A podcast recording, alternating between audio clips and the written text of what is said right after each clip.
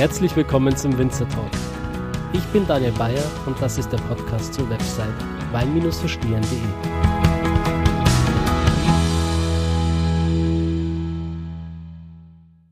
Hallo liebe Zuhörer, herzlich willkommen zu einer neuen Folge vom Winzer Talk. Ähm, das letzte Mal war ich ja noch in der Pfalz und jetzt hat es mich halt wieder an die Mosel gezogen. Ich weiß auch nicht warum, aber irgendwie gefällt es mir da. Und äh, wo es mir auch gefällt, ist am Weingut Lenhardt. Ja, hallo Daniel, freut mich, dass du da bist. Ich freue mich absolut, hier heute hier sein zu dürfen. Ich durfte letztes Jahr schon eure Weine probieren. Ja. Und war überaus positiv angetan. Ähm, vielleicht gibst du den Zuhörern äh, kurz die Chance, die dich noch nicht kennen, die kurz abzuholen und äh, dich mal kurz vorzustellen. Ja, mein Name ist Eva Lehnhardt ähm, vom Weingut Lehnhardt in Mehring an der Mosel. Ich bin äh, 30 Jahre alt, äh, bin hier in Mehring groß geworden, ähm, geboren im Rheingau, aber da komme ich gleich nochmal zu, äh, wie so Rheingau und Mosel, sage ich immer, mein Adern fließt. Äh, ähm, mache das Weingut hier zusammen mit meinem Bruder und meiner Mama. Äh, jetzt relativ jung. Also du hast letztes Jahr die 2017er Weine probiert. Mhm. Das war auch unser erster Jahrgang, den wir wieder nach sehr langer Pause gemacht haben.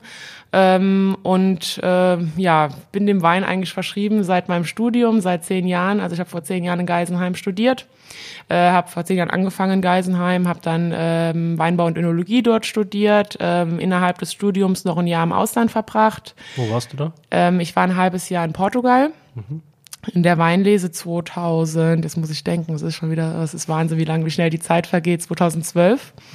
Ähm, habe da im tollen Weingut im Alentejo gearbeitet ähm, und habe danach ein halbes Jahr in Bordeaux ähm, ein Erasmus-Semester, also ein Auslandssemester im Zuge meines Studiums gemacht für Önologie in Bordeaux selber in der Stadt. Und das, ja, deswegen habe ich dann ein Jahr länger studiert, aber ich bin heute froh, dass ich es gemacht habe, weil im Studium hat man einfach die Zeit dafür. Heute mit dem Betrieb äh, und in, in der Arbeit, da hat man die Zeit halt selten.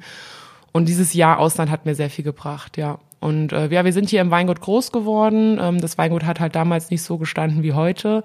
Ähm, und deswegen ist ja Weinbau bei uns in der Familie eigentlich tief verwurzelt und tief verankert. Mhm. Du bist aber dann nicht direkt in den Weinbau eingestiegen, oder? Mm, nee, also wir haben, ich sag kurz was zum Betrieb einfach, äh, wo wir es herkommt. Ähm, unsere Eltern, also von meinem Bruder Christian, mit dem ich das Weingut heute mache, der ist drei Jahre jünger, der war auch in Geisenheim, der hat auch die Winzerlehre gemacht, der ähm, war im Ausland und Christian und ich haben jetzt seit zwei Jahren halt den Betrieb übernommen mit meiner Mama zusammen. Unsere Eltern haben sich im Studium in Geisenheim auch kennengelernt, also haben beide auch Weinbau und Önologie studiert. Ähm, mein Papa ist aus dem Rheingau, deswegen sind wir auch im Rheingau geboren, weil sie sind nach dem Studium erstmal noch im Rheingau geblieben. Und ähm, der Betrieb haben die damals hier in Mehring von mütterlicherseits von meinen Großeltern übernommen haben, äh, das war ein kleiner Betrieb, mein Papa ist auch immer noch arbeiten gegangen, Vollzeit, äh, mit äh, dreieinhalb Hektar, komplett auf der Flasche vermarktet. Damals, ähm, was auch sehr erfolgreich gelaufen ist und dann 95 haben unsere Eltern sich scheiden lassen und meine Mama hat das bis 2001 dann alleine gemacht, mit zwei kleinen Kindern, also wir sind bei der Mama wow. groß geworden. Ja, das war wirklich wow. ähm, ich habe das damals aber gar nicht so mitbekommen. Irgendwie als Kind realisierst du gar nicht, was da so für eine Arbeit dahinter steckt. Wir sind dann immer mit den Wingert gegangen gegangen oder Weinberg, ich muss immer aufpassen, Wingert versteht ja nicht immer jeder, in Weinberg gegangen. Ähm, und waren halt immer mit Trauben lesen, dann waren immer Weinkunden da, aber wir haben das als Kind nie so wahrgenommen, was da so wirklich so dahinter steckt, ja. Und die Mama hat aber dann entschieden, mit dem 2001er Jahrgang, den letzten Jahrgang auf die Flasche zu vermarkten, weil es auch einfach äh, viel war mit zwei Kindern. Also sie hat gesagt, entweder ich muss mir jetzt jemand für die Kinder nehmen oder ich muss meinen Betrieb halt runterfahren und sie hat sich dann ähm, ja für uns entschieden und hatte auch eine Stelle angeboten, wo sie dann auch äh, arbeitet, äh, einen Job angeboten bekommen und hat dann zweieinhalb Hektar gehalten, unsere besten Weinberge. Mhm. Ähm, und hat, Welche Lagen waren das? Ähm, also viel ähm, im Plattenberg, mhm. da wo wir heute auch noch viel haben. Ähm, ein bisschen was im Zellerberg, also das sind die zwei Steillagen, die wir hier ums Ort haben. Und dann, ähm, also ja, in den, in den Weinbergen eigentlich rund um Mehring da wo auch, wo unsere Großeltern schon immer Weinbau betrieben haben. Ja, und die Mama hat es dann im Fass vermarktet in der Zeit. Ähm, weil einfach, sie hat gesagt, Weinberg macht mir so Spaß und das ist irgendwie so, unsere Familie hat immer Weinbau betrieben und meine Großeltern früher als Mischbetrieb, klassisch auch mit ähm, Kartoffelacker und so Selbstversorger einfach. Und Weinbau war dann immer dabei und der Mama hat das immer Spaß gemacht. Und sie hat immer gesagt, vielleicht macht einer meiner Kinder es ja mal weiter. Vielleicht haben meine Kinder ja Spaß am Weinbau und ähm, führen den Betrieb einfach weiter und sie wollte es dann nicht ganz aufgeben. Und so ist der Betrieb dann äh, gelaufen und ich bin dann habe ja 2009 in Geisenheim angefangen. Also ich habe vor meinem Studium ein Jahr Praktikum gemacht in der Pfalz im Weingut Messmer. Hm. Weiß nicht, ob du das kennst. Mhm. Toller, also war ein tolles Jahr. Ich habe mich nach dem Abi dann so entschieden, hm, Winzerlehre, haben mir viele gesagt, mach eine Lehre, wenn du nach Geisenheim gehst, weil es ist ein praktischer Beruf. Aber ich wollte damals noch nicht direkt Weinbau studieren. Ich wollte internationale Weinwirtschaft studieren, also mehr mich auf dieses Marketing-Richtung äh, gehen.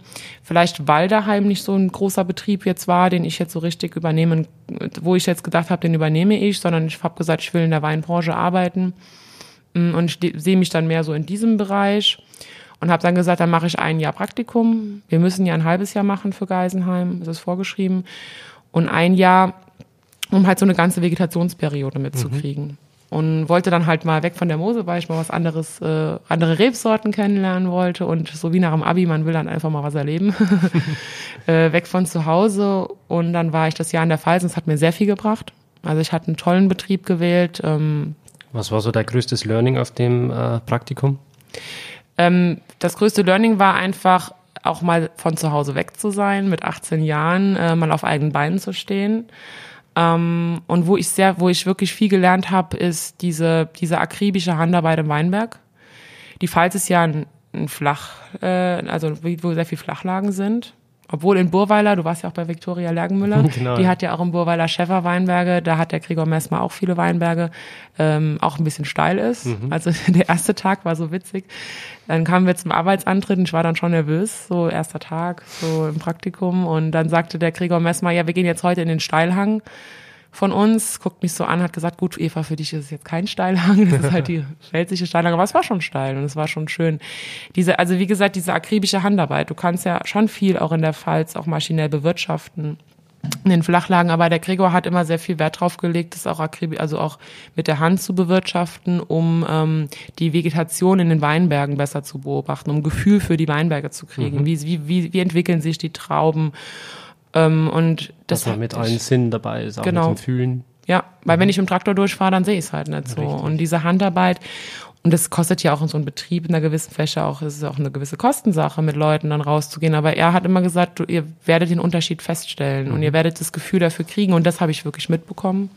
Und er hat mir auch sehr viel Verantwortung damals auch als Praktikantin, äh, wo die vorher kaum Erfahrung hatte, ähm, im Keller gegeben. Und äh, mit ihm zu, er hatte, also er hat immer so gesagt, meine zweite Kellermeisterin, so nach ihm. Und er hat mir halt sehr viel Vertrauen entgegengebracht und mich sehr gefordert und gefördert in dem Moment.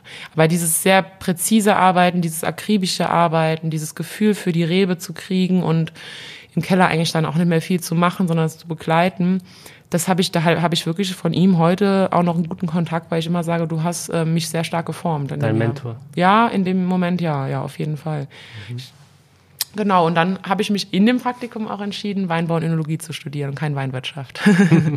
Sondern halt zu sagen, jetzt will ich die von der Pike auf wissen. Hands-on. Ja, genau. genau. Eher das Praktischere. Du hast die praktische Leidenschaft dann äh, für dich ja, entdeckt. Genau. Und bin aber dann natürlich nach dem Studium, als es dann fertig war, äh, auch arbeiten gegangen, was ich heute ja auch noch mache.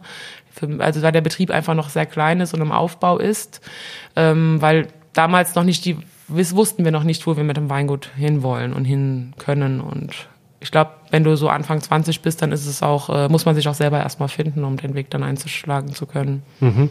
Also das heißt, du hast neben diesem Job jetzt auf dem Weingut nochmal einen 40-Stunden-Job. Ja. ja, also das ist äh, klar, ja, habe ich. Hut ab. Ja, danke schön. ich frage mich auch manchmal, wie das funktioniert, aber äh, es ist auch ein Job in der Weinbranche. Also und ich glaube, beide Jobs erfüllen mich, beide Jobs machen mir Spaß und dann ist es halt Zeitmanagement. Mhm. Du hast halt trotzdem noch das Theoretische und das Praktische dann quasi. Genau, mhm. genau. Und beides gibt mir halt viel. Mhm. Und du machst jetzt das hier quasi mit deinem Bruder zusammen auch? Ja, mit meinem Bruder. Ähm, der Christian ist ja drei Jahre jünger als ich. Der Christian hat... Äh, 27. 27, genau. Mhm.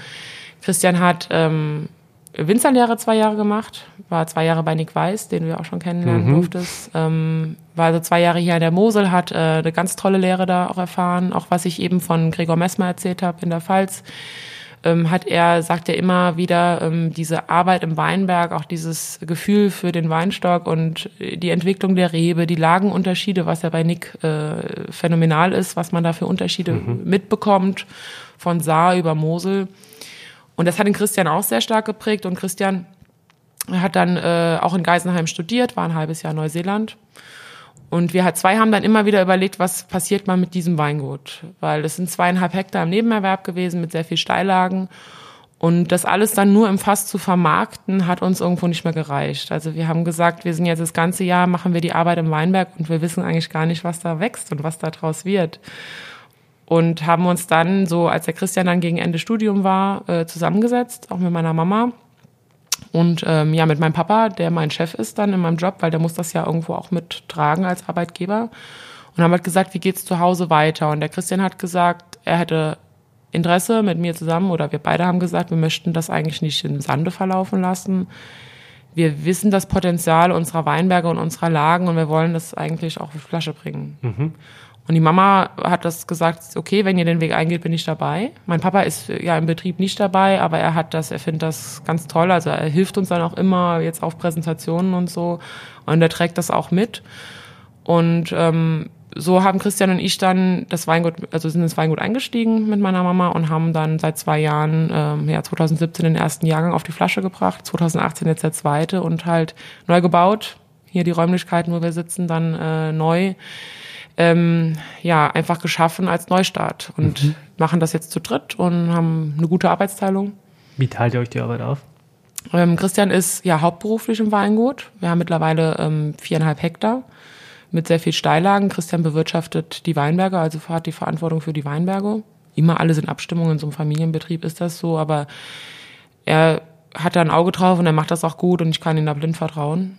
Ähm, Keller treffen wir uns beide, also Keller machen wir gemeinsam. Und die Vermarktung ist dann eher mein Part, ähm, weil er ist halt so ein ruhiger ein bisschen, mein Bruder. Ähm, und er sagt immer, ach, du kannst das, du machst das, du redest so gern mit Leuten. Und es ist auch gut, dass das getrennt ist, weil das ist ja heutzutage auch ganz wichtig und mhm. essentiell. Und so teilen wir uns auf. Und die Mama ist wirklich äh, so die, die im Hintergrund, die, die alles managt, die ist immer überall dabei und sie macht dann mehr so auch das Bürokratische, das Büro, ähm, sie geht mit in den Weinberg, ähm, ja, sie ist überall, wo man sie braucht, dabei. So kann sich jeder auf seine Stärken konzentrieren. Ja. Perfekt. Das ist, äh, ich glaube, das ist auch so das Geheimnis, warum es auch so gut angelaufen ist und so funktioniert. Man wird ja oft gefragt, Geschwister, so ein Weingut, klappt das überhaupt?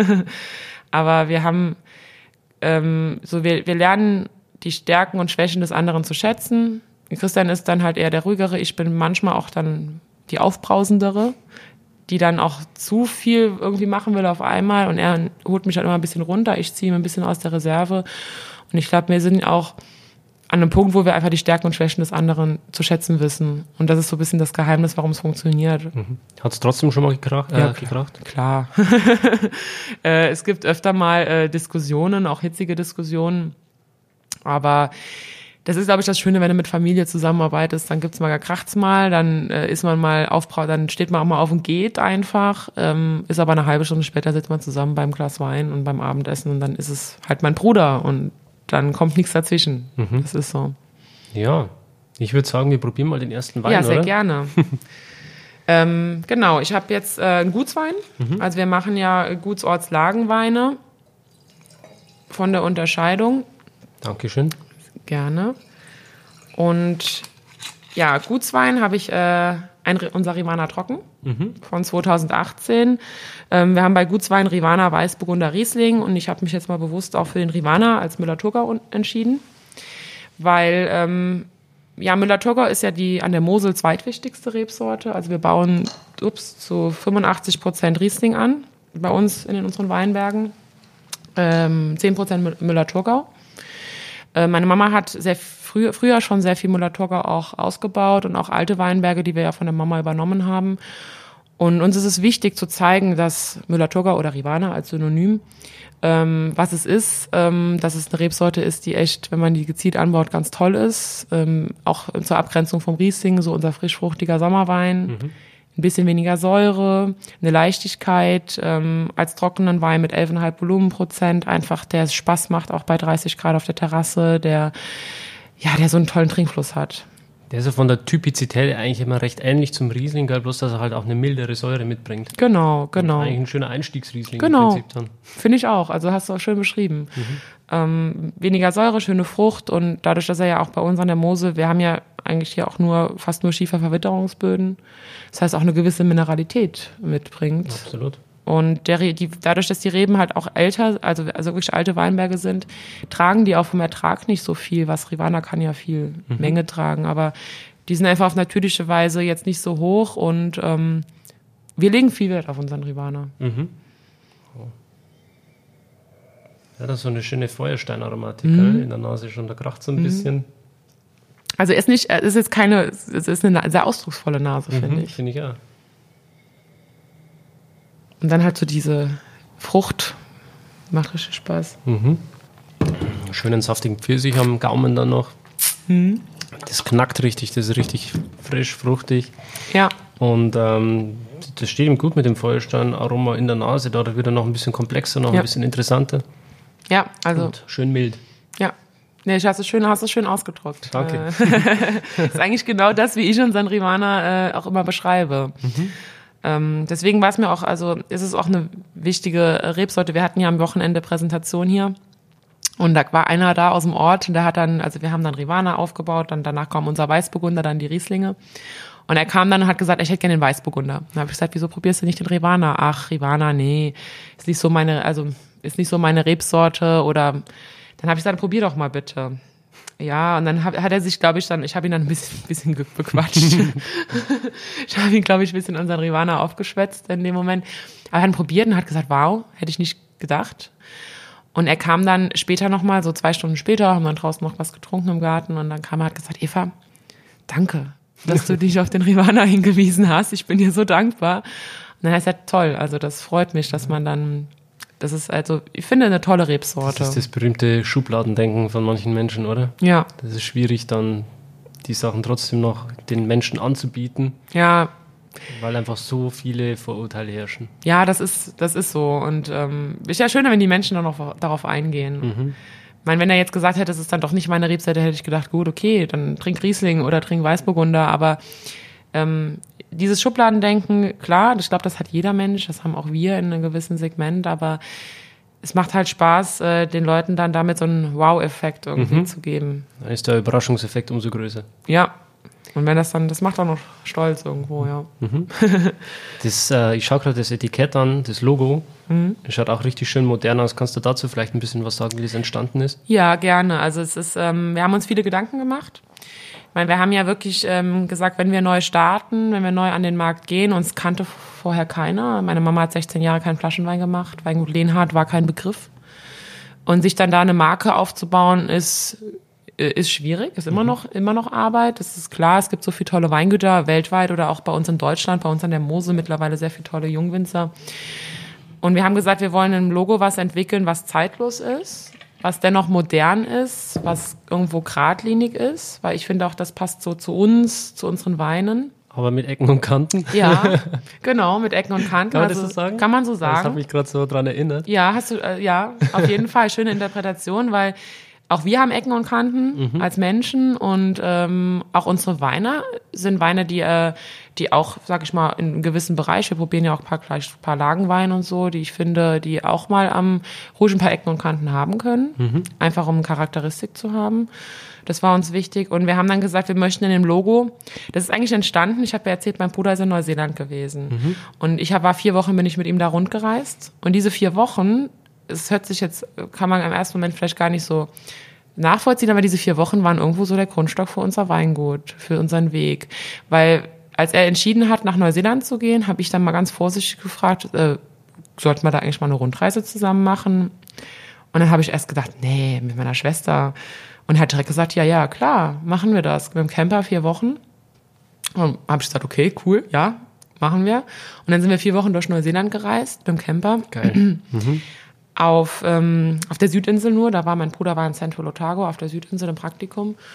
Und dann haben wir, ähm, was machst du im Camper? Du hast kein Telefon, kein äh, Fernseh, du musst dich abends unterhalten, ne? Und dann haben wir oft abends dann halt bei einer Flasche Wein und haben halt darüber gesprochen, wie sehen wir unseren Weg, wie sehen wir so unser Weingut, um, was für Schritte gehen wir, wenn wir, wenn er wieder zurück ist. Und haben halt auch gesagt, wir, wir nehmen uns eine gute Agentur, also auch eine Agentur, eine Werbeagentur, weil wir selber das nicht so hinkriegen würden, das grafisch umzusetzen. Gehen den Schritt auch, investieren das Geld dann auch, weil wir das halt wichtig finden. Und wollen ein Logo entwickeln, das haben wir in Neuseeland oft gesehen, was von weitem einfach einen Wiedererkennungswert irgendwann haben soll. Und in diesem Logo sind zwei Ls, die sich, äh, grob zwei Ls, die sich überschneiden, für meinen Bruder und für mich. Mhm. Dann haben wir aber drei, dann diese Ls sind nochmal unterteilt in drei Striche, weil die Mama ja ein ganz wichtiger Faktor ist in dem Weingut. Ähm, das mit den drei Strichen dargestellt. Und du siehst auch diese Ls und überschneiden sich an einer Stelle. Mhm. Das heißt, es zeigt die Zusammenarbeit, es zeigt aber auch, dass sich ein Kreis schließt, mhm. grob gesehen. Und dieser Kreis schließen ist eigentlich, unsere Eltern haben das damals hier gekauft, wo wir heute sind, haben das Weingut aufgebaut. Und ähm, dann kam halt diese ähm, kurze Pause, sage ich mal. Und dann schließt sich jetzt der Kreis, dass wir als zwei Kinder das wieder zusammen weitermachen. Und das wollten wir darstellen. Mhm. Etikett, genau. Schöner Gedanke und super umgesetzt. Ja, das äh, ja, war viel Arbeit, aber es ist genau das, mit wem wir uns eigentlich identifizieren. Und ich finde das ganz wichtig. Mhm. Genau. Was war so dein, dein größter Moment in Neuseeland? Ein Weingut eigentlich, was wir besucht haben. Das war so toll. Äh, wir haben ja irgendwie, glaube ich, jedes Weingut besucht äh, auf der Südinsel. Und da waren wir an einem Tag in Marlborough. Das ist ja so die größte Weinregion in Neuseeland. Äh, flächenweise Weinberge, große Kellereien. Und wir haben ein Weingut besucht von einer Deutschen, die Edel Everling von Johanneshof Cellars. Die kommt aus Rüdesheim am Rhein, da wo wir auch geboren sind, wo mein Papa her ist. Und wir haben einen tollen Nachmittag da erlebt. Ähm, es ist ein kleines Weingut, die, das sie mit ihrem Ex-Mann zusammen macht, heute noch. Und die haben dann äh, wirklich, wir haben da im Januar waren wir ja da, wir haben dann ähm, Pflaumenkuchen gegessen, was für Januar ja für uns untypisch ist, aber die haben ja Sommer dann da. Mhm. Und haben draußen gesessen und die hatten ganz viel Spaß mit uns, auch die Weine so zu verkosten. Und dann hatte der Warwick, ihr Ex-Mann, gesagt, ah, ich habe da noch so eine Flasche Sekt von der Mosel, äh, relativ frisch degorgiert. Den haben wir damals mal mit dem Container mit rübergenommen. Wir probieren den doch jetzt mal. Dann haben wir den probiert und hat gemerkt, es ist ein reifer, äh, schon ein gereifter Sekt. Und dann habe ich gesagt, ja, was ist denn das für ein Jahrgang? Als, äh, 1988. Oh. Dann habe ich gesagt, das ist mein Geburtsjahrgang. Oh, also der Sekt ist mein Geburtsjahrgang und ich habe dann an, in Neuseeland gesessen, ähm, bei einem Rheingauer Mädchen sozusagen, also wo wir aus dem Rheingau sind, habe einen Sekt von der Mose von meiner Heimat, von meinem Geburtsjahrgang getrunken. Wow. Und ich habe echt gedacht, das ist, das ist Schicksal irgendwie, weißt du? Das musste vielleicht im Moment so sein. Und das war ein toller Tag. Und ähm, was von der Landschaft her was jetzt mal weg vom Wein, wir haben ja auch mal was, war für mich eigentlich beeindruckend, die äh, Milford Sound, Fjordlands ähm, und auch diese Vielfalt auf der Südinsel. Du bist vom Regenwald in die Weinbauregion, an den Strand gefahren, ins Hochgebirge Gletscher und das war phänomenal. Du hast oft mal gedacht, jetzt bin ich hier am Filmset von Herr der Ringe, ja, jetzt kommen gleich die Hobbits hier um die Ecke. Wahnsinn. Es war schön. Da ändert sich alle paar äh, hundert Kilometer oder so das mhm. komplette Landschaftsbild, mhm. oder? Wahnsinn, ja. Und man kann das gar nicht alles realisieren in dem Moment. Ich habe auch irgendwie ein halbes Jahr danach gebraucht, um das alles irgendwie zu verarbeiten. Ja. Und halt diese Momente mit Leuten, die wir da kennengelernt haben, mhm. das hat es irgendwo auch ausgemacht. Wie war es Essen? Super. Wir haben, äh, wir haben ja gecampt. Äh, ähm, habe ich vorher auch noch nicht gemacht. Und dadurch, dass mein Bruder noch Student war, haben wir gesagt, ah, wir, wir gehen jetzt nicht jeden Tag essen, weil Neuseeland ist auch jetzt schon nicht günstig von Lebenshaltungskosten. Wir waren, wenn wir essen, waren wir gut essen in so Weinrestaurants und ähm, es gibt halt tolles äh, Fleisch in Neuseeland, klar, Lammfleisch, Rindfleisch, Meeresfrüchte an, an der an der Küste und dann immer einen tollen Wein dabei. Mhm. Also äh, tolle tolle Sauvignon Blancs, tolle Grauburgunder ähm, dann in Central Otago, wo der Christian im Praktikum war, phänomenale Spätburgunder, wirklich. Und äh, das hat richtig Spaß gemacht. Und auch, wir haben mit uns viel mit den Leuten da unterhalten. Mhm. Die waren so herzlich. Also wir sind in die Weingüter gekommen und haben oder haben vorher Termine ausgemacht, um halt auch mit den, wirklich mit den Winemakern dann auch zu sprechen aus der Produktion. Und die haben sich dann für uns Zeit genommen. Die waren so stolz, wo sie dann gehört haben, ach, Winzer aus Deutschland und die haben uns alles gezeigt und wow. das war toll. Ja. Richtig cool. Ja. Total herzlich. Gibt es so ein Land, wo dich noch reizen würde, was du dir auch gerne mal anschauen würdest? Mhm. Neu, äh, Südafrika. Ja. Tolle, also Südafrika ist immer seit langem, auch schon vor Neuseeland, mein Traumziel gewesen. Ähm, und das wird auch bald irgendwann kommen, ja. Ja, bei mir auf jeden Fall. Ja, ich weiß, ich bin ja schon ganz neidisch. Wenn der Podcast erscheint, sind es noch drei Wochen. ja, das ist, äh, das hört sich schon, schon, schon schön an. Und auch was man so von Freunden hört. Das Mhm. Doch Südafrika ist schon seit langem mein Traumziel. Ich glaube, das ist einfach so ein Land, wenn du da unten bist, das lässt dich nicht mehr los. Ja, aber das ging mir bei Neuseeland genauso. Habe ich, äh, das hat mich auch immer gereizt. Und als der Christian dann sagt, er geht dahin, habe ich das halt dann vor Südafrika gesetzt, weil einfach die Gelegenheit da war. Und das ist, das nimmt dich immer noch mit. Also ich glaube, man merkt das auch, wenn man so ins Schwärmen kommt, dass es immer noch heute ganz tief verwurzelt ist in uns. Wann versuchst du den Traum zu realisieren, nach Südafrika zu reisen? Ähm, nächstes Jahr nicht. Also wir haben ja jetzt hier durch den Neubau und so und auch noch zum Weingut halt auch viel, viel noch Projekte und Dinge zu tun. Und ich habe für nächstes Jahr jetzt schon für Winter was vor. Ähm, ich denke übernächstes Jahr. Also ne, ja genau, übernächstes Jahr dann im Winter. Also wenn, wenn die Sommer haben, ist so Okay. mein Ziel. Ich habe immer gesagt, alle zwei Jahre mache ich so eine weite Reise. Das ist gut, ja. Ja.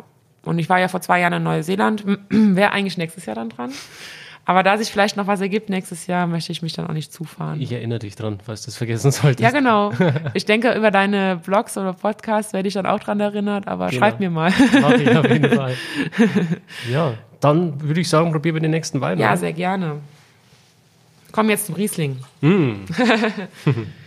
Und zwar kommen wir jetzt zum Lieblingswein meines Bruders. Deswegen, ich habe mich mit ihm ja abgesprochen, was für Weine wir zusammen probieren, hat direkt gesagt, den müssen wir nehmen. Äh, Und zwar habe ich jetzt auch wieder von 2018, diesmal ein Ortswein, ähm, mit einem etwas dunkleren Etikett, ähm, den Mehringer Riesling Feinherb. Weil ähm, Mehringer halt jetzt Ortswein. Das ist halt ein Wein, der ist gewachsen, wir sagen immer in den Mehringer Lagen. Wir haben ja zwei Steillagen bei uns im Ort, Zellerberg und Plattenberg.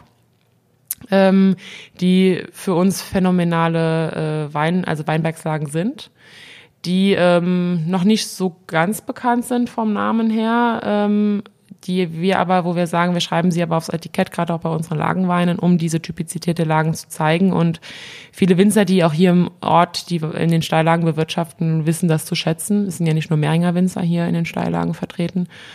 Und der Mehringer Feinherb ist eigentlich so ein, ähm, zeigt die Lagen um Mehring, also ist in Plattenberg und Zellerberg gewachsen, um zu zeigen, das ist äh, das, was Mehring ausmacht. Feinherb, ähm, so im halbtrockenen Bereich, ähm, was ich finde, was immer sehr gut zur Mosel passt, weil wir haben hier äh, eine Mineralität, wir haben eine, eine schöne Säure und dann immer in Balance mit der Süße ist es halt eine schöne Kombination. Wie würdest du das beschreiben, was den Ort ausmacht? Geschmacklich dann? Wie spiegelt sich das im Wein wieder?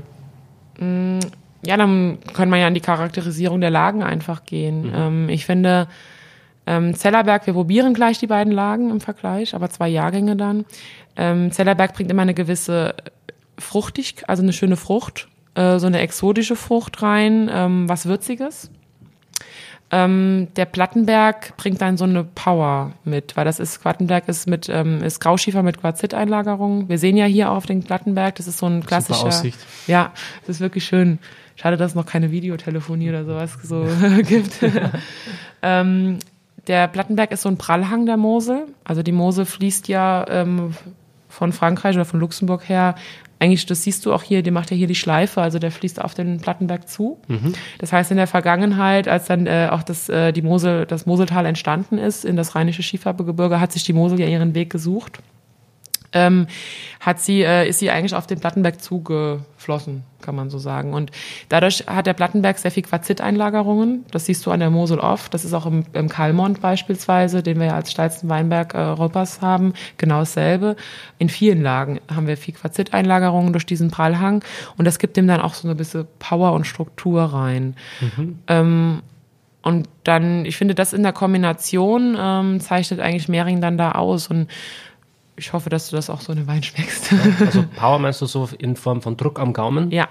Länge, Druck am Gaumen, aber ohne anstrengend zu sein, also ohne breit zu werden. Jawohl. Immer noch mit einer gewissen ähm, ja, Leichtigkeit oder ähm, Filigranität hinten nach. Und das ist eigentlich das, was für mich Mosel und was für mich auch die Lagen um Mehring ausmacht. Wo liegt jetzt mit dem Alkohol äh, dieser Feinherbe Riesling? Liegt bei 11 Volumenprozent. Und hier finde also finde ich auch, dass es vom Alkohol halt auch nicht dominiert wird. Wir hatten jetzt 2018er Jahrgang ist das Jahr. Äh, wir hatten dann durch die Hitze und durch das warme Sommer schon auch Bedenken mit dem Alkohol und haben das aber äh, sehr moderat diesen Jahrgang hingekriegt. Hat so eine richtig leckere Ananas hinten drin. Mhm. Richtig schön. Ja. Betont dann die exotische Frucht nochmal mit dieser Süße. Ja.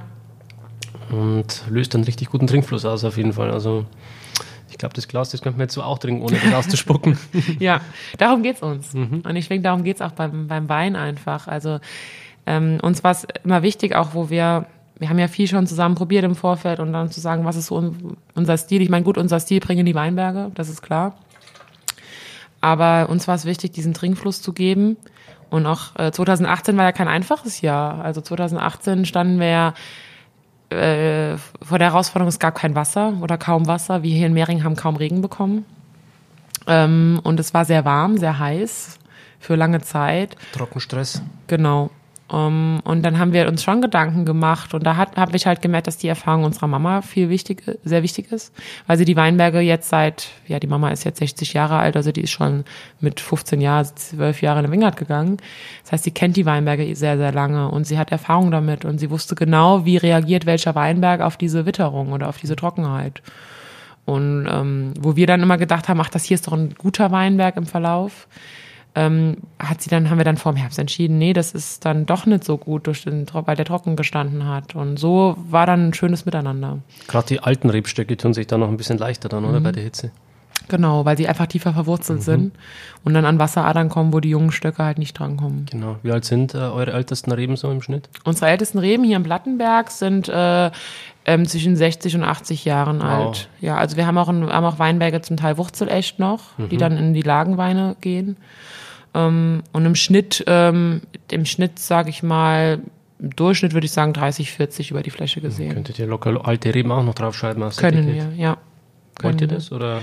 Ähm, wir haben uns entschieden, das nicht zu machen. Wir wollen das Etikett auch nicht überladen für, äh, für die Kunden und zu viel Information ist dann auch, äh, wir könnten es überall draufschreiben. Auch beim äh, Rivana, also natürlich haben wir auch junge Weinberge. Mhm.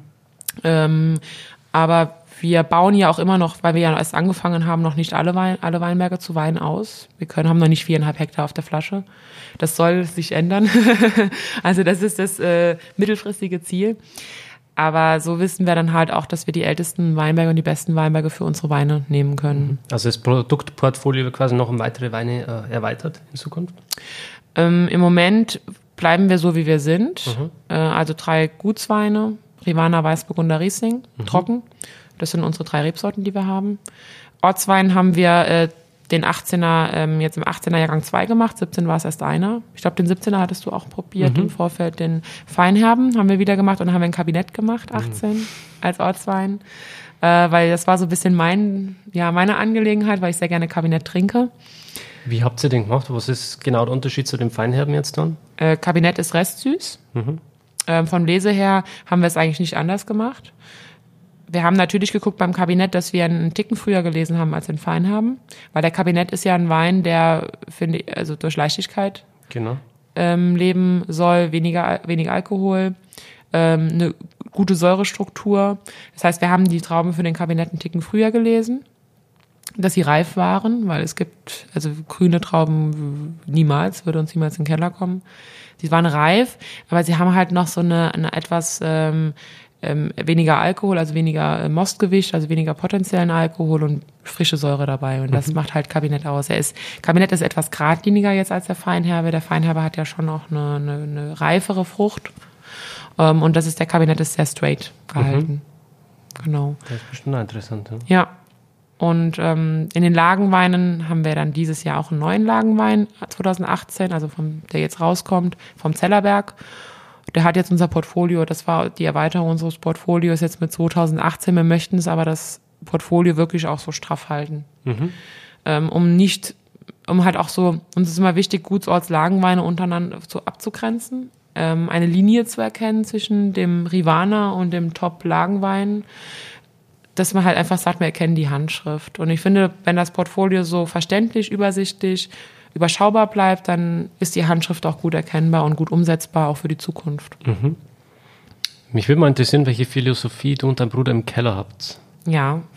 Habt ihr die gleiche? Mal die erste Frage und äh, Ja. die zweite ist welche dann? Ähm, wir haben die gleiche. Ähm, wir haben ja in Betrieben gelernt, die einfach auch uns gezeigt haben, die Weinarbeit wird im Weinberg gemacht. Und die Handarbeit im Weinberg ist das Essentielle. Gut, wir jetzt trifft dich ab wieder zum Weinberg, aber das gehen wir vielleicht gleich nochmal drauf ein. Aber die Arbeit wird wirklich im Weinberg gemacht. Und das Wichtigste ist, optimalen Lesezeitpunkt für den Wein zu finden, den wir dann in dem Moment ernten möchten, ausbauen möchten. Ähm, und dann im Keller äh, eine schonende Pressung. Also wir haben auch ähm, investiert halt in eine, in eine, wir hatten vorher, meine Mama hatte früher so eine Spindelpresse, ich weiß nicht, ob du die noch kennst. ähm, wo wir dann, also wo du dann halt auch sehr viel Trub und sehr viel Phenole rausnimmst und sehr viel Druck hast. Wir haben also in die Presse investiert. Jetzt nicht erst in den letzten zwei Jahren, vorher auch schon, weil wir ja wussten irgendwann, wo es hingeht. Sehr schonende Pressung, mit, auch mit Maischestandzeit stellenweise, um einfach ähm, die Aromavorstufen so aus der Bärenhaut zu kriegen. Also gesundes, also wirklich gesundes Lesegut zu ernten und dann Maischestandzeit zu arbeiten, um die Struktur auch reinzukriegen.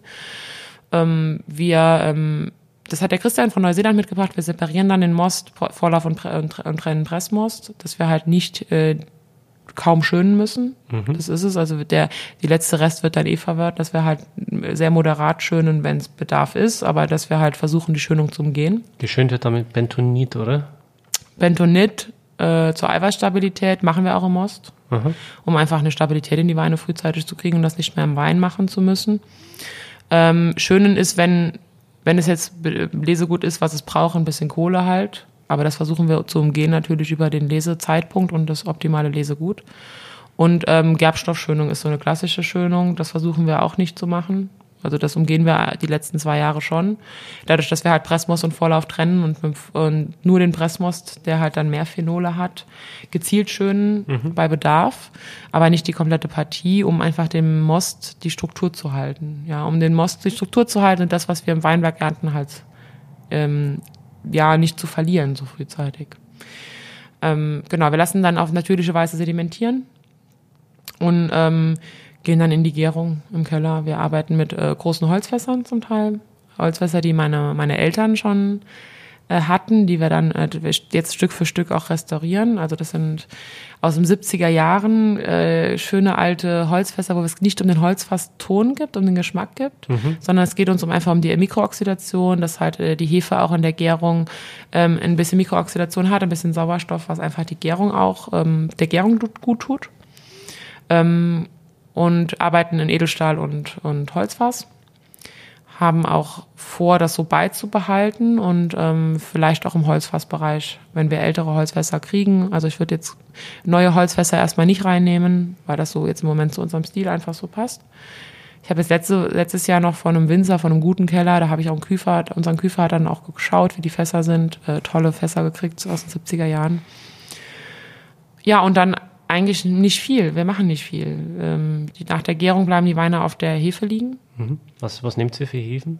Ähm, zum Teil äh, arbeiten wir äh, mit Spontangärung, aber nicht komplett. Also wir fangen spontan an, überimpfen dann einfach, um die Sicherheit zu haben, da wir im Keller, sag ich mal, jetzt so mit Neustadt noch nicht so perfekt ausgestattet sind, dass wir eine Temperatursteuerung haben, dass wir die Hefen da ganz gut kontrollieren können. Das heißt, wir wollen auch eine sichere Endvergärung dann einfach haben, bevor es jetzt zu lange gärt und da irgendwas noch anderes passiert, was wir nicht wollen.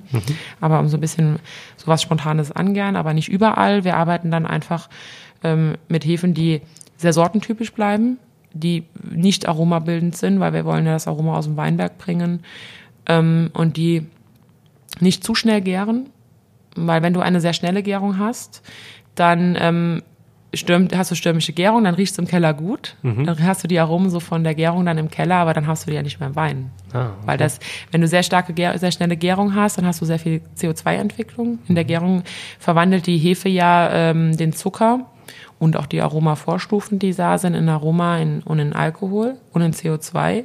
Das heißt, wenn du sehr stürmische Gärung hast, hast du auch eine sehr schnelle CO2-Entwicklung. Und dann hast du halt, äh, dass auch das Aroma über CO2 entweichen kann.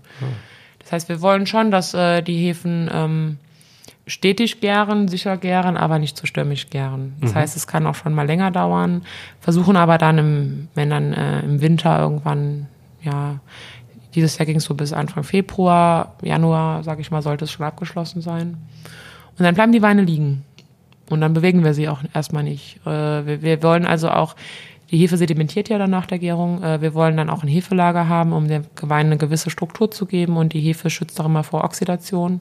Das heißt, wir zögern, bei trockenen Weinen auch die Schwefelung immer raus, um einfach auch dieses Hefelager zu haben. Ähm, und ja, dann wird filtriert und gefüllt. Wo wir uns sehr viel Arbeit machen im Keller, ist halt die Verschnittproben. Ich glaube, da haben wir dieses Jahr fünf Wochen und wir machen nicht viele Weine, aber fünf Wochen jeden Abend probiert. Und jeden Abend und jeden Abend. Und weil du hast ja dann, du entscheidest ja dann eigentlich den Grundstock für das nächste Jahr. Und das ist halt so die spannendste Zeit. Ist es dann so, dass es jeden Abend anders schmeckt und man sich manchmal da verirrt irgendwo? Ja. Es ist ja, ähm, ich weiß nicht, wie das dir geht, wenn du Wein probierst. Es ist auch, der eine Wein ist an dem Tag anders. Tagesformabhängig auch teilweise. Ja. ja. Es ist tagesformabhängig, es ist stimmungsabhängig. Ich meine, wir sind ja, das ist ja das Schöne am Wein irgendwie. Wir mhm. sind ja, Menschen sind ja emotional gesteuert. Absolut. Also wir drei sowieso und ich bin, glaube ich, die größte emotional gesteuertste hier in der Familie. Ähm, und ich habe dann, ich weiß noch, 2017 war ja unser erster Jahrgang und wir haben ja dann vorher keine Kundschaft gehabt. Wir haben nichts gehabt, wo wir aufbauen. Und wir haben gesagt, wir füllen jetzt eine ganze Kollektion. Wir haben sieben Weine auf den Markt gebracht.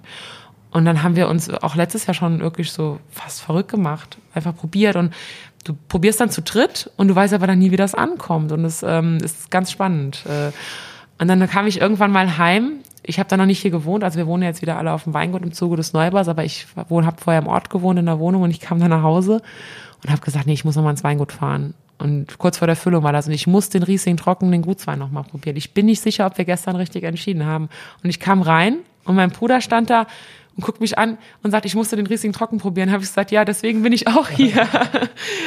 also du beschäftigst dich dann den ganzen Tag irgendwie damit. Und ähm, ich sage immer, du gehst fast schwanger mit deinen Weinen in der Zeit. Das ist so. Und äh, das ist jeden Tag anders. Und wir probieren dann eigentlich am Abend auch immer so erst nur zwei, drei Weine, nicht zu viele. Und dann probieren wir sie auch nachher nochmal nach. War das jetzt richtig, wie wir gedacht haben? Und passt mhm. das so? Und äh, können wir ihn so füllen, ja. Was wäre, wenn er nicht passen würde? Was hättet ihr dann noch für Möglichkeiten, das gegenzusteuern? Mhm. Also wir bauen ja, äh, wir haben sehr viele kleine Tanks im Keller und wir bauen halt dann immer auch äh, weinbergsweise aus, so bemühen es weinbergsweise auszubauen. Und wir haben dann zum Beispiel beim Feinherben hatten wir dann zwei Tanks. Mehringer Feinherb. Einmal aus dem einen Parzelle und einmal aus der anderen. Und dann kannst du entscheiden, ähm, verschneidest du die ganze Menge oder sagst du, ist es besser, wenn ich vielleicht von dem einen nur die Hälfte nehme und und so haben wir dann unsere zwei Tanks Mehringer Feinherbe und dann gucken wir. Mhm. Und so geht das eigentlich, jetzt bei den Lagenweinen geht das nicht, weil da die Menge nicht dahinter steht. Da, da ist der Tank, ist Zellerberg trocken, der Tank ist Plattenberg trocken oder die Spätlese. Aber bei den ähm, Gutsweinen oder Ortsweinen ist das dann, äh, wo du dann entscheiden kannst, wie viel Prozent von dem einen Tank und von dem anderen. Dadurch, dass wir ja noch nicht die ganze Menge füllen bei uns, haben wir ja noch ein bisschen den Spielraum. Mhm. Mal gespannt, wie das dann in ein paar Jahren mal ist. Ja. ja. Aber das ist wirklich, die spannendste Zeit, glaube ich, für einen Winzer, neben dem Herbst. Herbst und Füllvorbereitung. Mhm. Ja. Probieren genau. wir den nächsten Wein? Ja, sehr gerne. wir gehen jetzt auch ein Jahr zurück und wir probieren jetzt einen Wein, den du schon kennst. Aber wahrscheinlich noch nicht in der Art und Weise. Ja, du, er ist jetzt ein Jahr nochmal äh, gereift. Ich genau. glaube, vor einem Jahr hast du ihn das erste Mal probiert. Mhm, da kann ich mich gut dran erinnern, ja. ja, das war so der Startschuss, als wir uns kennengelernt haben. Mhm. Ist auch ganz schön, dass wir den jetzt auch nochmal gemeinsam Auf jeden Fall, der verbindet uns nochmal. Ja, genau. Also Plattenberg Trocken 2017, unser Lagenwein. Ich sage immer unser ganzer Stolz. Mhm. Weil es ist der erste Lagenwein, den wir verkostet, äh, den wir, den wir äh, ja, verkostet haben auch, aber den wir produziert haben. Geil, ja. Die haben natürlich so ein bisschen die Grapefruit in der Nase. Ja. Ich finde aber auch was so was, was Kräutriges. So. Mhm. Also kannst du das nachvollziehen? Das ist so Kräutrig, oft. Ja. ja. Vielleicht so ein Spritzer Blutorange noch mit drin. Ja. Definitiv auch was Kräutriges, ja. Ja, so in die Thymian-Richtung, oder? Mhm. Ich finde, er verändert sich auch immer von, immer noch so von Monat zu Monat. Habe ich mich damals vor einem Jahr sehr schwer getan mit dem Wein. Weil, wie ich den frisch aufgemacht habe und der keine Luft hatte, ja. konnte ich mit ihm nichts anfangen. Ja. Dann dachte ich, okay. Kann ich verstehen, ja. Was magst du jetzt? Dann habe ich ihn stehen lassen, ähm, einfach mal die geöffnete Flasche, mhm. ich 20 Minuten gewartet, auf einmal war es ein komplett anderer auf einem Glas. Mhm. Und dachte, okay, dann, dann, hat er auf einmal florale Noten gehabt. Mhm. Ja. Total verwir verrückt. Dann habe ich noch länger gewartet und der ist jetzt auch schon eine Zeit lang offen, gell? Seit gestern. Genau. Ja. Und dann hat er eigentlich so geschmeckt wie jetzt. Mhm. So ähnlich. Mhm. Und das war total äh, verrückt. Und äh, mir hat aber also das gefallen, den Wein dann wirklich so zu beobachten, wie er sich entwickelt und das Endresultat letzten Endes, wie er dann quasi ähm, mit Luft schmeckt, Ja. ist absolut super. Also, Ja. Ja, und jetzt hast du ihn noch mal ein paar Monate später probiert. Und ähm, ich finde, er ist für mich jetzt, also er ist auch noch nicht in der Entwicklung da angekommen, wo er hin kann. Aber er ist jetzt, du merkst schon, dass es ein 2017er ist, dass es jetzt kein 18er ist. Aber er ist noch so frisch einfach. Und äh, der steht. Der, also der, der, der ist, er macht einfach echt Spaß. Und auch ich entdecke in dem Wein immer was anderes. Gerade die Frucht ist ja auch noch mega frisch, also da ist noch viel Potenzial. Der kann noch richtig schön reifen. Ja, und er hat dann ähm, diese Frucht und er hat dann diese ganz langgezogene Mineralität. Merkst du das? Ja, Er ist irgendwo immer noch da, auch wenn er jetzt schon nicht mehr im Mund ist. der bleibt lange, ja. Ja. Ich habe den auch noch im Mund. Und äh, er hat diese langgezogene Mineralität, aber i- immer noch sehr schlank gehalten. Also nicht irgendwie, dass er jetzt breit hinten nach wird, dass er, dass er auch, ich finde auch im, im Abgang hat er überhaupt keine, keine große Reife, hat unheimliche Frische, die dabei zukommt. Und ähm, das ist für mich eigentlich das, was Plattenberg ausmacht. Ich meine, wir haben den Wein, also wir haben unsere ältesten, das sind unsere ältesten beiden Weinberge, äh, zum Teil Wurzelecht, wie ich eben gesagt habe.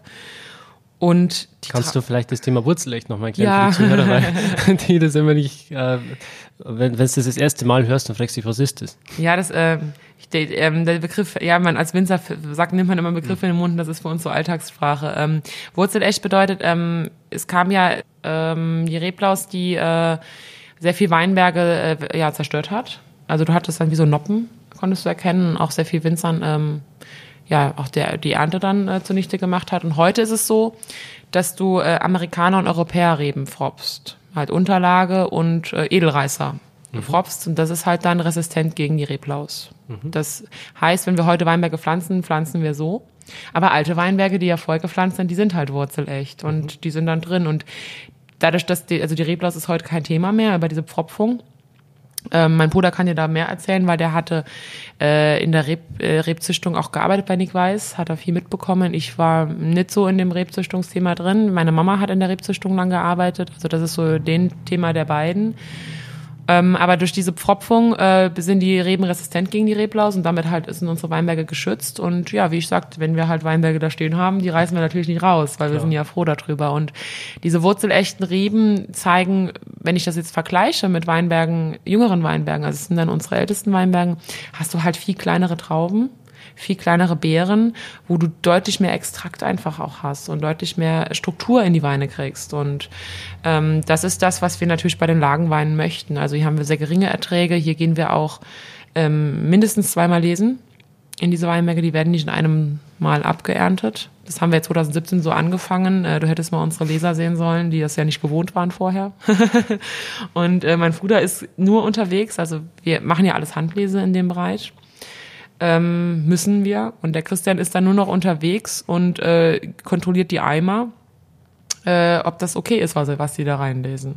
Also wir gehen im ersten Durchgang durch und lesen so dritte Traube, manchmal auch die zweite Traube, je nach ja, Situation draußen am, an der, am Trieb, weil die immer etwas weniger versorgt sind äh, wie die erste Traube und in der Reife auch ein bisschen zurück sind weil wir ja optimale Reife äh, möchten dann für diese Weine. Wir lesen beim trockenen Lagenwein auch die angefaulten Beeren raus und die, die hinterm Stock so sind, die so im Schatten stehen. Das heißt, es bleibt wirklich nur noch das Herzstück an dem Einzelfall. Das ist Einzelfall, das siehst du hier, wie, der, wie wir ja unsere Weinberge bewirtschaften. Es bleibt so das Herzstück stehen. Und die lassen wir dann reifen, bis wir halt sagen, je nach Witterung, je nach Situation, das ist jetzt soweit für unseren Lagenwein. Und das war ähm, 17 ist das erste Mal, dass wir es auf dem Weg gemacht haben. Wir wussten ja alle drei nicht, zeichnet, kommt das dann noch bei raus, was wir dann damit wollen. Und Christian und ich wussten ja auch nicht, Lagenwein trocken Plattenberg. Was ist das überhaupt? Ja, und das äh, ist so spannend, auch äh, den Wein zu füllen. Wir haben den Wein gefüllt und haben uns auch dann entschieden, den Wein erst im September auf den Markt zu bringen. Also der ist, wir füllen im Mai unsere Weine alle. Wir füllen nichts früher. Also wir geben den auch dem Rivana und auch allen anderen Anfang Mai, Ende April so Zeit weil wir die Weine auf Langlebigkeit auf, auf, ausbauen und die brauchen dann die Zeit im Keller. Ähm, und haben dann entschieden, der Plattenberg kommt im September. Genau aus dem Grund, was du eben gesagt hast. Ja, und das tut ihm auf jeden Fall auch gut. Ja. Ja. Und äh, dann im September, und wir haben jetzt ja am Wochenende Jahrgangspräsentation gehabt und Eröffnung der Vinothek. Und wir haben ja den 18er gefüllt schon. Und es waren halt ein paar gute Kunden auch von der Gastronomie dann da, die denn, wo das hier ist auch ein, Gast, ein Wein für die Gastronomie, der unheimlich gut ankommt. Und dann haben wir den 18er probiert. Und es war so, mhm, ja, gut. Aber der 17er ist jetzt mir lieber. Da habe ich gesagt, ja, ist ja auch gut so. Und äh, das hat meine Mama hat gesagt, das ist immer schon so gewesen. Komme ich wieder zur Erfahrung meiner Mama. Der Plattenberg macht im Sommer so ein Loch nach der Füllung. Der fällt Mhm. in so ein Loch, der ist verschlossen. Du merkst, da ist Power, da ist was, aber der ist halt irgendwo zu. Und dann kommt er gegen Herbst, Winter und dann bleibt er aber auch. Und das ist halt, sie beobachte ich ja bei dem Wein jetzt auch. Wahnsinnig spannend. Ja, und das ist äh, ganz toll. Und das ist das, was ich eben gesagt habe. Wir wollten immer unsere zeigen, was machen unsere Lagen, was macht der Plattenberg und der Zellerberg. Und ich glaube, dass äh, da sind wir auf echt einem guten Weg. Hoffe ich. Der ist ja südlich exponiert, oder? Der Ja. Plattenberg. ja. Äh, südöstlich, ja. Südöstlich, genau. Also es ist Also äh, perfekte, nee, südwestlich, Entschuldigung. Hier ist äh, we- südwestlich. Das habe ich mich versprochen. perfekte Lage. Also Ja. man hat den Fluss unten, der durchfließt, man hat oben den Wald, Ja. Du hast puren Schiefer. purer Schiefer. Du hast puren Schiefer und du ähm, hast halt eine sehr lange Vegetationszeit, dadurch, dass, äh, ähm, du den, der Schiefer speichert die Wärme tagsüber, der gibt sie wieder ab. Also das ist das, was du, was ja die Mosel auszeichnet für uns, ganz wichtig ist, wo einfach für den Riesling optimale Wachstumsbedingungen sind. Du hast sehr viele alte Weinberge, die halt im Ertrag nicht sehr, sehr hoch sind, die halt diese Struktur bringen. Und ich finde halt auch, die, wie der Boden mit diesem Quarzit, also wenn du so Quarzit da drin hast, gibst du halt diese Länge hinten nach. Und ich finde, gerade das macht unsere Mosel aus.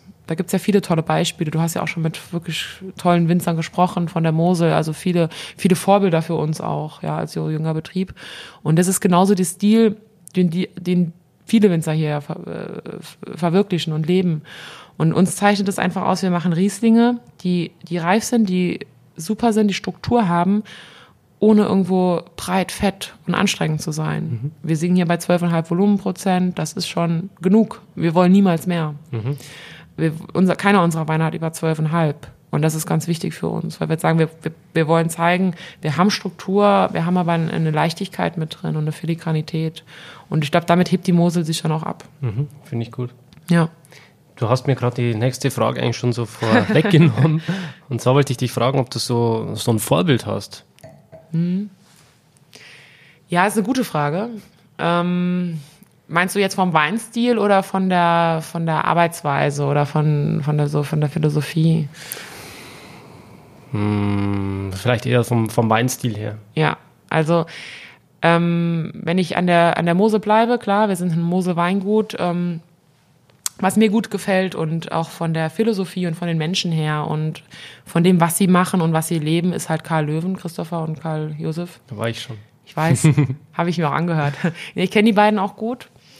Ähm, und ich finde, was die machen, äh, auch mit ihren, ähm, mit ihren Weinen, auch in der Steigerung, so vom Basiswein so zum Premium, ist schon stark. Also ist richtig gut.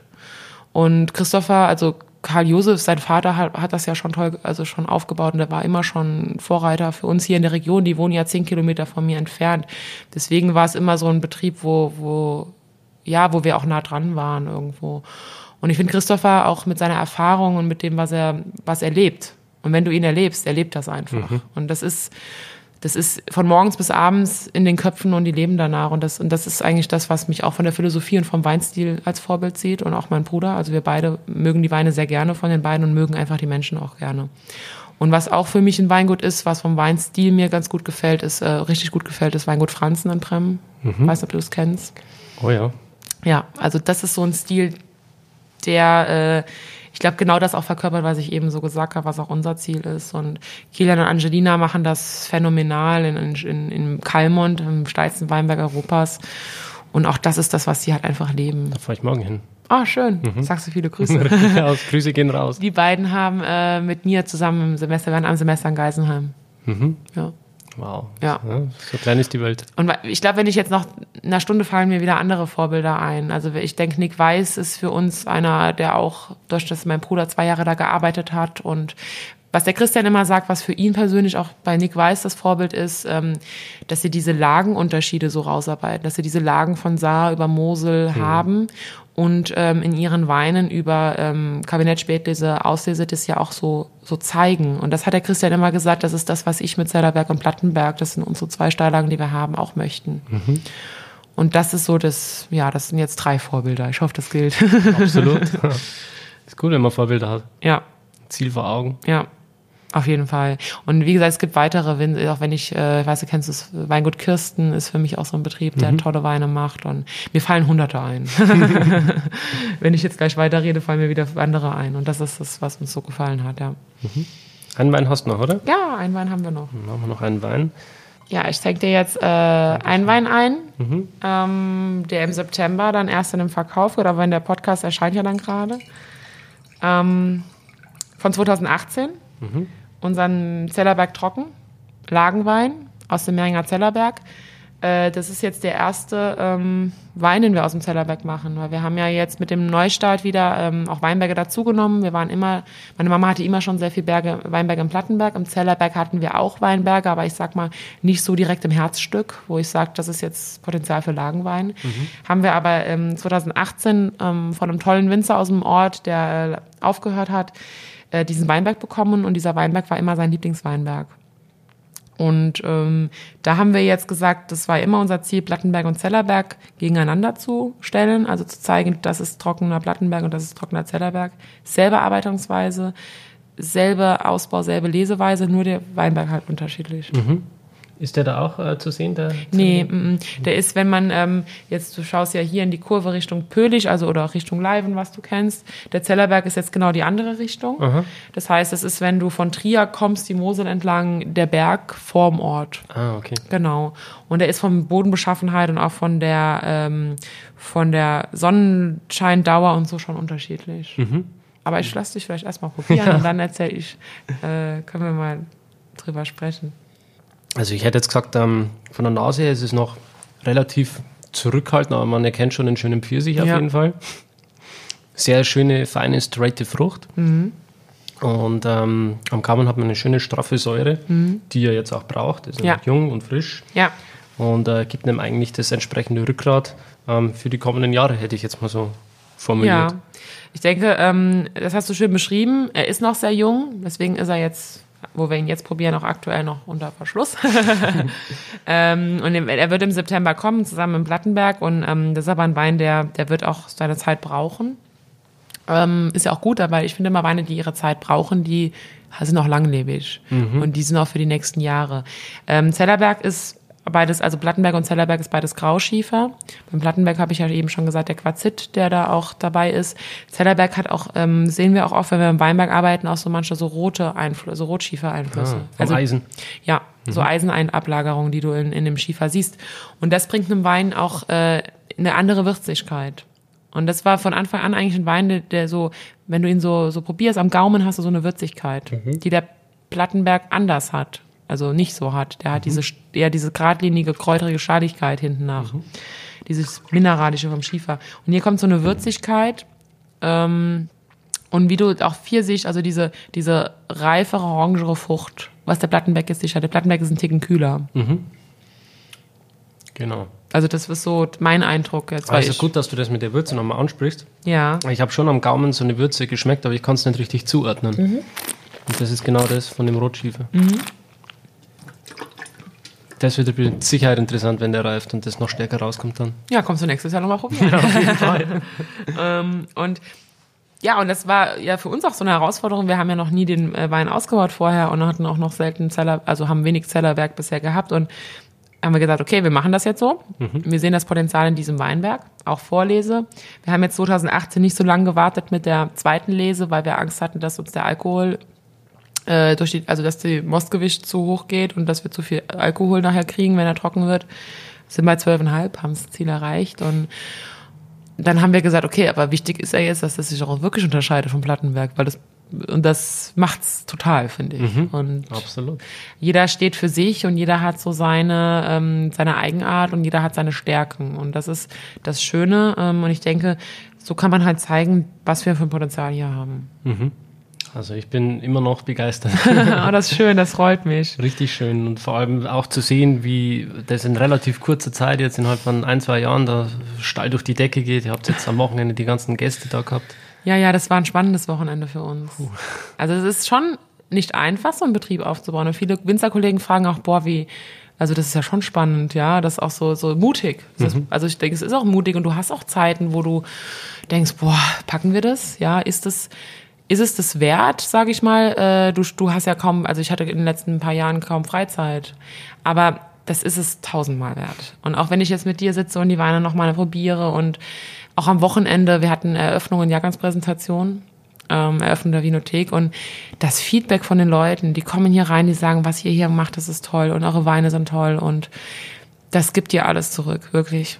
Mhm. Also das hört sich zwar jetzt immer so ein bisschen abgedroschen an, aber ich bin gestern Abend ich habe gestern, ich habe 13 Stunden hier auf dem Bein gestanden und viel geredet und eigentlich hätte ich total müde sein müssen, aber ich musste bis um 1 Uhr hier noch rumwuseln, weil ich einfach so beflügelt war.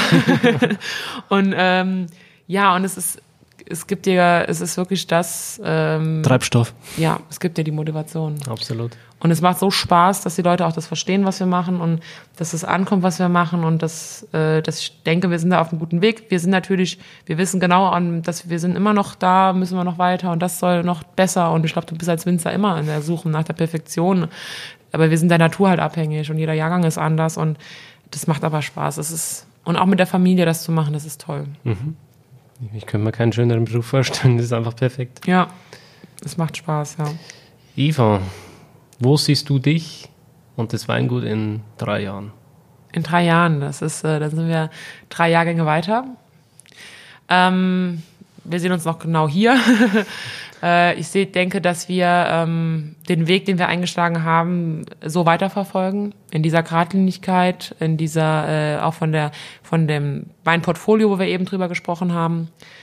Ähm, ich denke, dass wir äh, Plattenberg und Zellerberg nach vorne, hoffentlich ein Stück weiter nach vorne gebracht haben. Äh, dass wir was dazu beitragen, äh, der Mose weiter ein junges Gesicht zu geben, weil wir haben so viele tolle Jungwinzer hier. Ja, und ich sehe mich eigentlich auf demselben Weg wie heute, halt ähm, immer weiter, weiter zu steigern und ähm, immer mehr Leute mit unseren Weinen zu begeistern. Sowohl hier in der Region als auch in Deutschland, überall. Hast du schon eine Idee, wie es nach der Generation mit euch weitergehen soll? Ha, das ist äh, gute Frage. ähm, nach der Generation mit uns, also wir sind, wir haben jetzt beide noch keine Kinder, wir, äh, deswegen kann, ist es schwer darüber nachzudenken, aber ich habe halt einfach die Hoffnung, und den Glauben dran. Und ich denke, Weinbau ist auch heutzutage wieder von vielen jungen Leuten, äh, wird betrieben und auch mit Herzblut betrieben und bringen es weiter, dass mein Bruder und ich irgendwann Kinder haben werden, die da auch Spaß dran haben und die in den Betrieb genauso reinwachsen, wie wir reingewachsen sind. Und mhm. das so weiterführen, was wir aufgebaut haben, was meine Mama und mein Papa damals in Grundstück gelegt haben. Und meine Mama hat uns ja da auch geprägt. Und dass die unsere Kinder es vielleicht irgendwann mal weiterführen. Das wäre für mich das Schönste. Auch wenn es bedeutet, dass ich bis 85 oder so in Wingert gehen muss. Aber meine Oma macht das auch. Wie viele ja. Kinder willst du mal? Ach, ich hätte gern mal so mindestens zwei oder drei. Also zwei oder drei Kinder. Einen für den Keller, einen für den Weinberg. Genau. Einer, und wenn da noch ein drittes kommt, dann für die Vermarktung. oder mein Bruder muss dann noch Kinder kriegen. Genau. ja. Ja, Eva, es hat mich sehr, sehr gefreut, mit dir dieses Interview zu führen. Ja, mich auch, danke. Auch deine Weine nochmal nachzuverkosten. Ihr seid auf einem fantastischen Weg. Ähm, es freut mich wirklich, da mit dabei sein zu dürfen, das Ganze mit ähm, anschauen zu dürfen und auch zu verkosten zu dürfen. Und hast du noch abschließende Worte für die Zuhörer? Ähm, abschließende Worte. Also erstmal bedanke ich mich bei dir für deinen Besuch. Du hast es ja wirklich von Anfang an miterlebt und äh, du wirst es auch die nächsten Jahre, äh, wir werden immer, denke ich, im Kontakt bleiben, Absolut. auch miterleben und ähm, freue mich, dass es, äh, dass du, äh, dass du zu uns gekommen bist und für die Zuhörer. Ähm, ja, es ist, freut mich, dass ihr alle zugehört habt, dass ihr Interesse daran habt, was wir machen und auch das Interesse daran habt, was die Winzer so erzählen, weil ich denke, das ist ganz wichtig, dass man die Winzer dahinter kennenlernt. Weinbau oder ähm, ist ein Herzensprodukt. Das ist wirklich, man steckt ganz viel Herzblut und Energie da rein und es ist schön, dass da Leute, Leute dabei abzuholen. Und trinkt weiter guten Wein, trinkt weiter Moselwein, aber auch, auch andere tolle Weingüter aus anderen Regionen und ja. Wo, wo können die Leute deine Weine online kaufen eigentlich? Ähm, die können das bei uns bestellen. Habt ihr einen Shop? Ja, wir haben keinen Shop, aber sie können eine Preisliste anfragen und sie können uns anrufen, dann geht das. Okay. Genau. Wirst Genau. du noch äh, eine URL droppen? Ja, auf www.weingut-lehnhardt.de. Da Genau. seht ihr ein paar Fotos, da seht ihr auch ein Gesicht zu mir und zu meinem Bruder und wie es bei uns aussieht. Und kommt uns besuchen in die Vinothek. Absolut, kann ich nur empfehlen, ist wunderschön da. Wir sind immer da. Blick auf den Plattenberg. Blick auf den Plattenberg, die Mosel und da macht das Weingenießen halt noch mehr Spaß. Hast du ja jetzt erfahren. Absolut. In diesem Sinne, Ja, tschüss. tschüss, vielen Dank. Schön, dass du dabei warst. Wenn dir dieser Podcast gefallen hat, dann bewerte mich auf iTunes. Wenn du Fragen hast oder mehr Informationen zum Thema Wein suchst, dann schau auf meiner Website wein-verstehen.de vorbei. Bis zum nächsten Mal.